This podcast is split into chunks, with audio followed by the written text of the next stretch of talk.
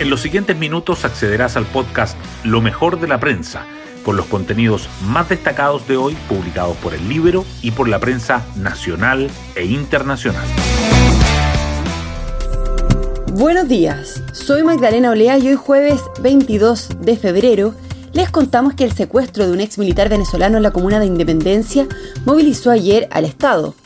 Según las primeras diligencias, se determinó que el teniente en retiro Ronald Ojeda Moreno, que fue preso político en su país por su oposición al régimen de Maduro y que contaba con asilo en Chile desde hacía pocas semanas, fue sustraído de su hogar por sujetos que se hicieron pasar por funcionarios de la PDI.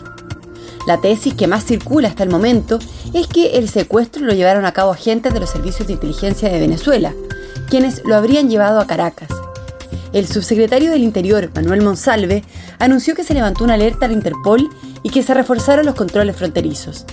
Asimismo, advirtió que el Ejecutivo se hace cargo de todas las hipótesis posibles. En entrevista con el Libero, la abogada venezolana experta en derechos humanos Tamara Suju sostuvo que el gobierno de Chile debe responder con fuerza al régimen venezolano.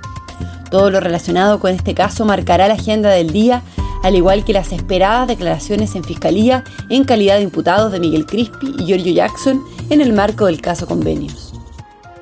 Hoy destacamos de la prensa. La fiscalía indaga el secuestro de un militar retirado venezolano refugiado en Chile. El gobierno no descarta ninguna hipótesis. Cuatro personas se hicieron pasar por efectivos de la PDI y sacaron al teniente coronel Ronald Ojeda de su domicilio de la comuna de Independencia, su pasado como preso político en Venezuela y su activismo antichavista en redes levantaron la alerta de una posible intervención de agentes de ese país, algo que parlamentarios advirtieron sería de máxima gravedad. El Ejecutivo solicitó reforzar los controles fronterizos y levantó una alerta de la Interpol. La Corte Suprema no acepta la renuncia del director de la Corporación Administrativa del Poder Judicial de Chile y ordena un sumario por la fallida renovación de autos. El Pleno del máximo tribunal decidió, por seis votos contra cinco, que antes de pronunciarse sobre la renuncia de Ricardo Guzmán al cargo de director de la Corporación Administrativa del Poder Judicial, es necesario aclarar la frustrada adquisición de los 22 autos Lexus por casi 1.300 millones para los magistrados y el fiscal judicial. Por eso se instruyó una investigación sumaria que estará a cargo de la ministra María Angélica Repeto. Caso Convenios. Así será la doble jornada de interrogatorios de Jackson, Crispy y Martínez. Este jueves entregarán sus testimonios en calidad de imputados el jefe de asesores del segundo piso de la moneda Miguel Crispy y el ex ministro de Desarrollo Social Giorgio Jackson. Mañana viernes será el turno de la jefa de presupuestos Javiera Martínez. Más adelante también declararán el ministro de Vivienda Carlos Montes, el representante de Democracia Viva Daniel Andrade y la diputada Catalina Pérez. Los proyectos de nuevas ISAPRES le ponen presión al gobierno para avanzar en una reforma al sistema.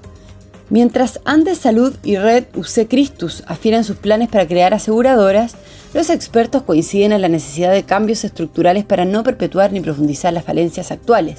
Por otra parte, el superintendente de salud detalla las razones para fijar un tope de 7,4% al incremento que las ISAPRES podrán aplicar a los planes durante este año. Hay un deterioro del casco histórico de Santiago. Los precios de venta y arriendo de inmuebles se desploman por la inseguridad. Un informe de la consultora Colliers analiza la caída de las transacciones inmobiliarias. Los operadores de hoteles y gremios de locatarios claman por una política de seguridad más coordinada para ahuyentar al comercio ambulante y recuperar el atractivo del centro. Los economistas anticipan un débil IMASEC de enero y que el PIB del primer trimestre se ubicaría bajo 2%. La caída de 1% que tuvo la actividad en diciembre enfrió las expectativas para 2024 y las proyecciones para el IMASEC de enero lo confirman. Fluctúan entre menos 0,3 y 1,6%, con un promedio de 0,3%.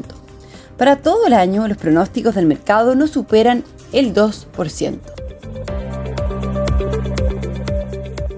Bueno, yo me despido, espero que tengan un muy buen día jueves y nos encontramos mañana en un nuevo podcast lo mejor de la prensa.